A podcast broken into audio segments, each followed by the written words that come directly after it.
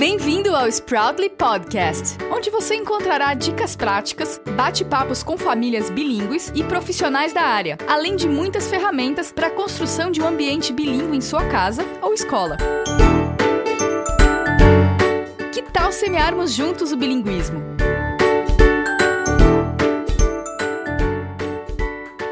Olá, pessoal, sejam bem-vindos a mais um episódio do Sproutly Podcast. Eu sou a Nina Stocco e eu convidei para o nosso bate-papo de hoje a Cristina Pousada, uma psicóloga de São Paulo, especializada em expatriação e repatriamento de famílias que experimentam a vida fora do Brasil e depois retornam ao país. Ela também é especialista em psicanálise com crianças e em psicologia intercultural, com formação pelo Instituto SEDES. Ela mesma já vivenciou essa experiência com seu marido e seus quatro filhos quando se mudaram para a Suíça e para os Estados Unidos, voltando ao Brasil depois de alguns anos. Ela tem anos de experiência em escolas bilíngues que recebem famílias estrangeiras vindas do exterior e também brasileiros retornando. Atualmente, ela realiza atendimentos em seu consultório particular. Bem-vinda aos Proudly Podcast, Cristina. Obrigada, Nina. É um prazer aqui estar falando com você. Enfim, adorei ser convidada pela sua iniciativa. Cris, eu queria que você começasse definindo o que é expatriação e repatriamento. Olha, Nina, expatriação e repatriamento, enfim, são movimentos né, de mudança que podem acontecer. Né? Expatriação é quando você sai do seu país de origem para um outro país diferente do seu, por motivos, enfim, podem ser de trabalho, de estudo, de imigração mesmo, enfim. E o repatriamento é o movimento inverso, quando você retorna ao seu país de origem. Foi através da sua experiência pessoal que você resolveu trabalhar com famílias que vivenciam esse processo?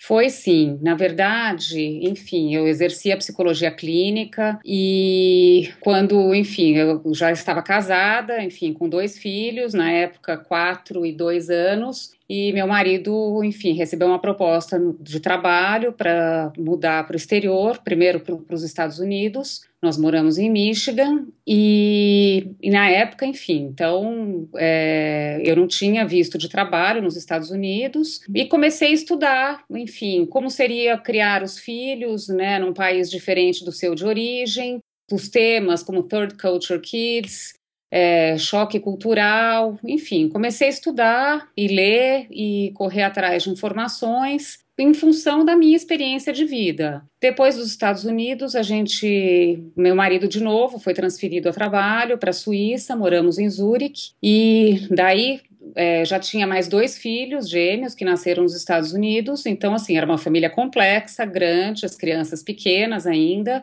o mais velho estava com oito anos, o segundo com cinco e os gêmeos com um ano e meio, quando nós mudamos para a Suíça. Então, assim, a complexidade muito grande da situação e todo o processo de adaptação, tudo. Então, realmente, eu vivenciei na pele, na experiência de vida da família, é, de adaptação em culturas diferentes, em países diferentes, com idades diferentes de filhos. Enfim, e numa situação onde, apesar de ser psicóloga, com formação em psicanálise e tudo, eu não, não, não estava trabalhando naquele momento. E daí, quando a gente retornou para o Brasil, é, também em função do trabalho dele, de uma outra proposta que ele recebeu, nós pensamos, concordamos que seria um momento para voltar para o Brasil. E daí também sentimos na pele novamente a experiência da repatriação, o que, que isso significava para a família, quais eram os sentimentos né, envolvidos em tudo isso, de voltar para o seu próprio país, as facilidades as dificuldades das implicações que isso acontecia. E assim, o que eu pude perceber na época é que assim, para mim e para o meu marido foi muito mais difícil voltar para o nosso país até do que mudar para um país estrangeiro. E eu achei aquilo curioso, porque assim, a sensação que você tem quando você retorna ao seu país é que, bom, estou voltando, né? Sou um peixe dentro d'água. Só que, na verdade, a sensação era exatamente o contrário: é que eu era um peixe fora d'água dentro do meu próprio país. E daí que eu mergulhei mais ainda de cabeça para estudar e para tentar entender o que, que era isso que estava acontecendo. Então, daí fui, daí realmente fui fazer cursos nessa área de psicologia intercultural, trocas de experiências com outras pessoas e daí desenvolvi uma proposta de trabalho para uma escola bilíngue, enfim, onde existiam várias famílias estrangeiras e de brasileiros repatriados para dar o suporte de adaptação para essas famílias, tanto para os pais quanto para as crianças, enfim, e ajudando as professoras, orientando professoras, enfim. Então, realmente, assim, a vivência pessoal teve uma influência grande no meu caminho de trabalho também. Legal, Cristina. Muitas pessoas que mudam de país fazem isso em momentos diferentes da vida, né? Casais com filhos, casais sem filhos, casais com filhos mais velhos, casais com filhos mais novos, pessoas solteiras, enfim.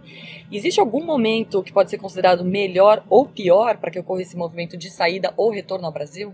Olha, Nina, é, eu acho que assim não existe uma fórmula assim certa. Você fala, bom, este é o momento. Acho que depende muito. Existem milhares de variáveis envolvidas. É, depende muito assim da predisposição que a pessoa tem, do desejo que ela tem desse movimento, se é uma coisa imposta, se é uma coisa planejada, da idade que os filhos têm, assim, via de regra, claro, que quando as crianças são menores, a tendência é que a adaptação, né, para a criança e para as famílias sejam mais fáceis, porque assim, a criança está dentro mais protegida, ainda dentro do núcleo familiar, quer dizer, dá para se manter, né, uma estrutura relativamente parecida, né, aquele aconchego, né, do que você tinha no seu país de origem. Daí neste caso, talvez para os pais, né, para os adultos, talvez pudesse ter mais complexidade do que para a criança. Para um adolescente, é, muitas vezes é uma fase mais conflituosa para uma mudança. Por quê? Porque é a fase onde o grupo, né, uh, os outros da mesma idade, é, tem um peso muito grande para né, o adolescente. Então, assim, deixar um grupo, né, deixar de fazer parte de um grupo e ir para um lugar desconhecido pode representar um, uma dificuldade maior. Mas tudo isso, assim, não dá para a gente afirmar, não existe regra. Assim, então, se a pessoa está bem preparada, assim, eu diria que se a família, né, como um todo, né, claro que existem mudanças que não são só de família, existem mudanças que um estudante, um adolescente vai fazer um intercâmbio de high school. Daí, em geral, é porque ele quis essa experiência, porque então ele já vai mais aberto para isso. Mas, assim, via de regra, quando uma família inteira muda, é, o que tem que ser analisado é assim, como, como surgiu essa proposta, o que, que essa família pensou, é uma coisa que os dois, o casal está de acordo, ou só um deles gostou da ideia e o outro está indo porque não tem opção. Então, assim, existem muitas variáveis para se dizer, assim, não, não, dá para dizer tem um momento ideal, tem uma situação ideal. Depende muito de como a pessoa se posiciona em relação àquilo, né? E eu acho que, assim, a, a proposta do meu trabalho é justamente poder dar suporte para essas famílias, para entender, né? Para tentar significar o que, que é aquela experiência, o que, que pode encontrar pela frente de dificuldade, como tentar lidar com essa situação do novo, do desconhecido desconhecido, que acho que isso que é o que causa maior angústia para as pessoas. Né, não saber muito o que vai se encontrar. Então, se a pessoa já se prepara né, antecipadamente para aquilo que ela possa vir a encontrar né, de diferente, de assim, na hora que ela se depara com aquela situação, é, aquilo pode ter um conforto um pouco maior. Ah, bom, olha, realmente, né, já tinha pensado nisso, pode acontecer aquilo. Então, assim, eu acho que não tem uma regra, assim, dizer é o tempo ideal, o momento certo, assim, acho que depende muito do preparo e da disposição interna pessoal de cada um, entendeu? De acordo com a sua experiência, Cris, quais são os maiores medos que as pessoas têm, tanto no movimento de ida quanto no movimento de volta? O que é mais comum você encontrar no seu consultório? Olha, bom, acho que a questão, né, número um é o desconhecido, né, não saber o que vai encontrar, quer dizer, é você deixar um mundo conhecido onde você domina, né, a situação, quer dizer, você sabe onde você está, para onde você vai, é, o seu dia a dia qual que é, a sua rotina, os amigos, a família, e você ir para um desconhecido onde você vai ter que começar do passo a passo, né? Quer dizer, você não conhece ninguém, você tem que ir para um trabalho novo ou para uma escola nova ou fazer amigos novos, descobrir os caminhos, onde fazer compras, os médicos, enfim, é, é todo um ressignificar da sua vida. Então, assim, acho que essa questão do desconhecido é uma coisa que é uma angústia que eu observo muito. Né? Outra coisa é muitas pessoas têm um apego muito grande à família, né? à situação familiar. Então, é, deixar a família né, para trás gera uma situação de insegurança, né, para muitas pessoas. E eu acho que, assim, é, é o desbravar o novo, né, quer dizer, como que vai ser então, assim, acho que os primeiros passos né, da decisão, né, quando você olha, e eu acho que isso independente da idade. Se é uma criança, quer dizer, a criança vai se deparar com como será que vai ser a escola nova, mas será que eu vou, ter, vou conseguir ter amigos lá? Será que as pessoas vão gostar de mim? E para o adulto também, quer dizer, ou é uma situação de trabalho, ou é a esposa que acompanha o marido que está indo ao trabalho, ou às vezes, muitas vezes ela tem que deixar a profissão de lado por um tempo, enfim, como foi no meu caso. Mas assim, você pode ter mil outros ganhos de outros lados, entendeu? Pode ser uma experiência muito rica para toda a família.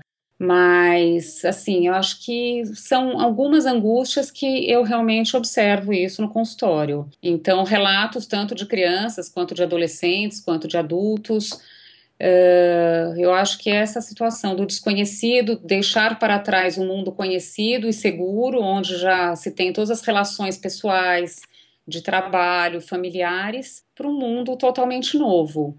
E eu acho que, assim, no regresso né, para o país né, de origem, independente qual seja, eu acho que é assim, é o medo do é, como será que eu vou me adaptar?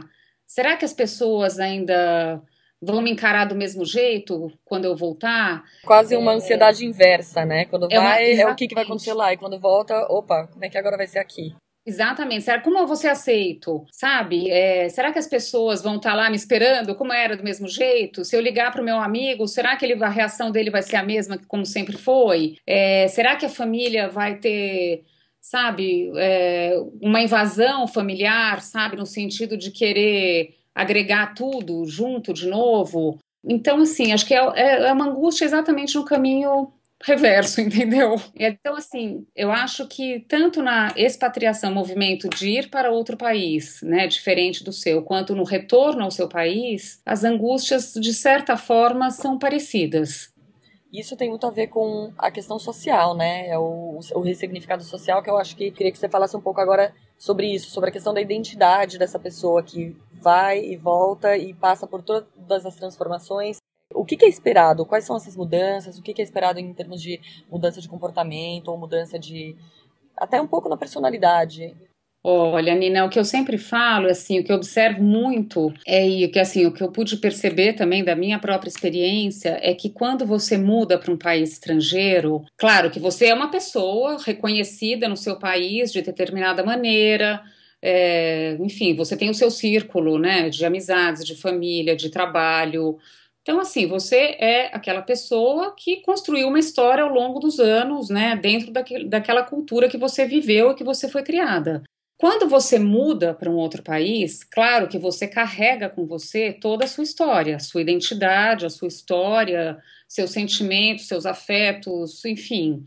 E você chega num país estrangeiro, você não é conhecido por ninguém. Então, assim, é um ressignificar da sua identidade, de você se reposicionar, você ter que dar passinho a passo, passo por passo, de criar um, um novo espaço para você dentro daquela cultura que é diferente da sua. Mas eu acho que assim a grande riqueza que existe dessa experiência, né, que é o que eu acredito muito, que eu acho que aliás é o que as pessoas mais podem carregar, né, da experiência de uma mudança de país, é que assim, quando você vive numa outra cultura, depois de um tempo que você está inserido naquela cultura, você absorve muito daquela cultura. Então, assim, você passa, aquilo passa a ser a sua realidade do dia a dia. Então, você vai ter novos amigos, você vai se reposicionar profissionalmente ou na vida de estudo para uma criança, um adolescente no, na escola. E assim, você vai criando novos elos, novas uh, relações. E assim, isto vai sendo né, acrescentado nas suas experiências de vida e vai ressignificando a sua identidade, aquela que você já trouxe com você, mas você acrescenta novos valores, você acrescenta novas experiências. Então, assim, uma pessoa quando muda para um país um, dois, cinco e retorna para o seu país ou não retorna, Mas assim, você nunca mais será o mesmo, entendeu? Assim, eu acredito na questão da identidade multicultural, assim, como assim, claro que a sua essência é aquela, você tem a sua identidade, mas você foi absorvendo vários aspectos da outra cultura onde você está inserido. Então aquilo passa a fazer parte também da sua identidade, né? E daí quando você retorna para o seu país, você traz aquilo de volta. Então, assim, você foi uma pessoa e quando você retorna, você é aquela pessoa e mais outras coisas que você está carregando junto com você. O que, do meu ponto de vista, é de uma riqueza incrível, entendeu? Assim, eu acho que são coisas incríveis e para a pessoa, para a riqueza cultural da pessoa, de experiência de vida. Só que assim, daí quando ela retorna para o país de origem, é, você tem que novamente ressignificar tudo aquilo, porque as pessoas que te conheciam estão esperando aquela que saiu, que é aquela que ela conhece. E quando você retorna, você não é mais aqu apenas aquela, você é aquela e mais todas as outras experiências que você absorveu daquele outro país onde você viveu. Então, assim, existe um, um tempo de readaptação em relação a isso porque você acrescentou na sua vida, entendeu? E as pessoas às vezes não conseguem ter essa leitura, esperam exatamente a mesma pessoa que saiu. Mas eu acho que é de uma riqueza incrível, assim. E isso, assim, eu acho que acontece em qualquer faixa etária, entendeu?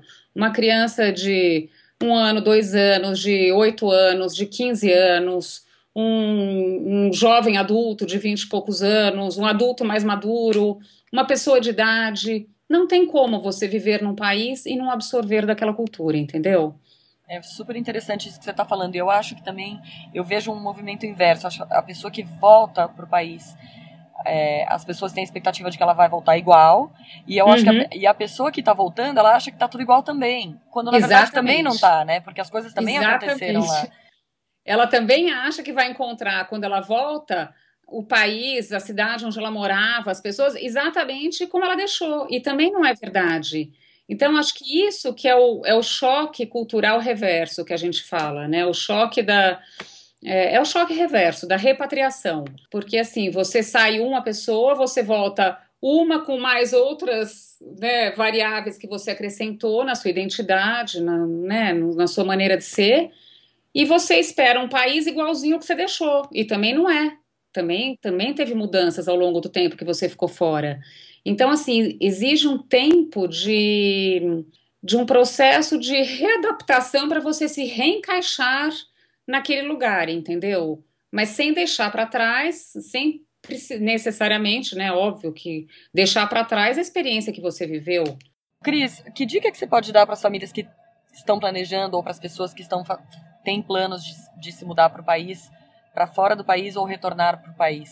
Como que você acha que deve ser feita essa preparação? Olha, eu acho o seguinte, primeiro assim, eu acho que assim tem que ser uma situação muito bem pensada e assim bem resolvida emocionalmente, internamente para a pessoa que está tá passando por esse processo, independente da idade que seja, se for criança, se for o casal, se for a família inteira, se for um estudante fazendo intercâmbio, não importa. Eu acho que você tem que ter muito claro, assim, o motivo pelo qual você está fazendo isso, por que que você quer fazer isso, entendeu? Tentar, assim, é, pensar nas variáveis das facilidades que você pode encontrar, das dificuldades que você pode encontrar no caminho, porque, assim, com certeza vão existir. Eu acho que assim outra coisa importante é você conhecer, assim, estudar sobre o lugar para onde você está indo, entendeu? Assim, o que, que esse lugar pode me oferecer, é, desde clima, é, a cultura daquele lugar. Assim, claro que uma coisa é você saber na teoria e outra coisa é quando você chega e vivencia a situação. Mas assim, isso eu acho que é um processo que ajuda muito, entendeu? Outra coisa é quando você retorna também para o seu país de origem, é você tentar se libertar de conceitos e preconceitos que você tenha em relação àquilo que você deixou para trás, entendeu? Então, assim, voltar é voltar sabendo que você está voltando uma pessoa diferente e que você vai encontrar pela frente não necessariamente é aquilo que você deixou para trás. É, eu acho que tem, a pessoa tem que ser open-minded quando vai e ela tem que ser tão open-minded quando volta, né? Exatamente. Na mesma proporção. Porque eu diria, Nina, que assim, da experiência que eu vejo, assim, tanto a experiência que eu vivi quanto a experiência que eu vejo das pessoas em consultório, é que é muito mais difícil a repatriação, é você voltar para o seu país de origem, do que a expatriação. Isso independente da cultura. Pode ser um brasileiro retornando para o Brasil, pode ser um mexicano retornando para o México, um suíço retornando para a Suíça, um chinês retornando para a China, não importa a cultura. Mas assim, você retornar para o seu país é um processo mais difícil porque assim, você pressupõe, né, na cabeça das pessoas, elas acreditam que vão encontrar o mesmo. E é isso, não, não é o mesmo, nem você é o mesmo e nem o que você deixou está igual. Então, quando você muda para um país, você já imagina que vai ser tudo diferente. Você imagina que vão ter dificuldades que você vai ter que enfrentar. Você imagina que você vai ter que aprender muitas coisas novas, entendeu? Então você acha que você já se prepara para uma coisa que vai ser totalmente diferente, né? Que vai levar um tempo de adaptação, né? Claro que cada um, né, dentro dos seus limites e emoções e, enfim, tem um tempo mais mais fácil, mais rápido ou mais longo de adaptação. Mas você sabe que vai ter dificuldade. E, e, no reverso, não. Você imagina que não, que vai estar tá tudo lá igualzinho, que vai estar tá tudo ótimo. Então, assim, eu acho que o preparo para você retornar ao seu país é tão importante quanto o preparo para você ir para um país estrangeiro super legais as suas dicas, Cristina. tenho certeza que vai ajudar bastante gente que está ouvindo a gente, que tenha a intenção de voltar, de sair ou retornar, ou que isso não seja um plano imediato, mas que em algum momento isso já passou pela cabeça. Foi um prazer ter você aqui conosco. A sua experiência profissional e pessoal foram muito válidas para nós. Cris, eu queria que você deixasse seu contato, se alguém quiser entrar em contato com você para falar é, profissionalmente. Claro, Nina. Olha, foi um prazer falar com você. Enfim, é um tema que eu adoro, que enfim, me apaixonei pela questão, tanto é que eu trabalho com isso hoje em dia. Eu acho que é de uma riqueza enorme você conhecer outras culturas e poder trazer isso com você na sua experiência. Então, enfim, deixo com todo prazer meu contato. Meu e-mail é cristinapousada@hotmail.com. Cristina com CH. Então tá bom, Cris, muito obrigada e até a próxima. Até, Nina. Obrigada. Se você gostou desse bate-papo, deixe seu review e compartilhe. E agora vamos ouvir a dúvida da semana. Bom dia! Eu estou precisando de uma ajuda para desenvolver uma apresentação para uma reunião de pais na escola em que eu trabalho, porque nós estamos desenvolvendo um trabalho de um programa bilíngue e a gente quer mostrar as vantagens do bilinguismo para os pais e como é que se dá o ensino e o aprendizado de um segundo idioma, né? É, meu nome é Lisa, e eu trabalho em uma escola em Porto Alegre. Obrigada. Oi, Elisa! Que bacana que a sua escola vai disponibilizar educação bilíngue para as crianças. Primeiro, sugerimos que você faça uma pesquisa sobre os tipos de programas que oferecem educação bilíngue e que a sua escola decida qual é o formato que vai oferecer para os pais. Depois, é importante que você descreva para os pais as características deste programa e as razões pelas quais vocês acreditam nele. Informe a eles como os professores trabalharão a introdução e o desenvolvimento do segundo idioma na sala de aula e em outros ambientes da escola e que tipos de atividades serão desenvolvidas. Fale para os pais sobre as etapas da aquisição de uma língua e também sobre o que esperar das crianças. Geralmente, muitos pais ficam ansiosos nesse momento, por isso é função da escola acalmá-los e informá-los, para que eles entendam o que acontece e se preparem para a jornada. A escola e os professores devem estar disponíveis para responder ao questionamento da comunidade quanto ao programa bilíngue. Uma iniciativa que funciona bem é acolher os pais e incluí-los ao máximo possível na rotina das crianças. Trabalhar em conjunto com eles é benéfico para todos e garante um ar de comunidade e parceria, onde todos se ajudam e colaboram para o bem-estar e o desenvolvimento das crianças. Logo após a reunião de pais, você pode distribuir uma cartilha com informações resumidas do que foi abordado no encontro, com exemplos práticos de como os pais podem participar ativamente desse momento. Prepare a sua equipe para que todos estejam alinhados com relação ao programa e que haja harmonia entre os profissionais da instituição. Aproveite os inúmeros recursos disponíveis na internet e consulte profissionais especializados no assunto não deixe de acompanhar as dicas do Sproutly todas as semanas. Boa sorte para vocês! Se você quiser fazer como a Lisa e compartilhar a sua dúvida, acesse sproutly.com.br e clique no botão Faça sua pergunta, localizado no lado direito de qualquer página do site, e grave a sua mensagem de voz. Se preferir, você também pode enviar sua pergunta pelo sproutly.com.br/contato. E agora nós temos um recado para vocês.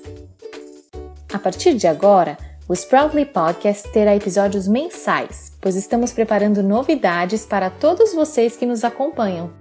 Um abraço e continuem ligados no nosso site e no Sproutly nas redes sociais.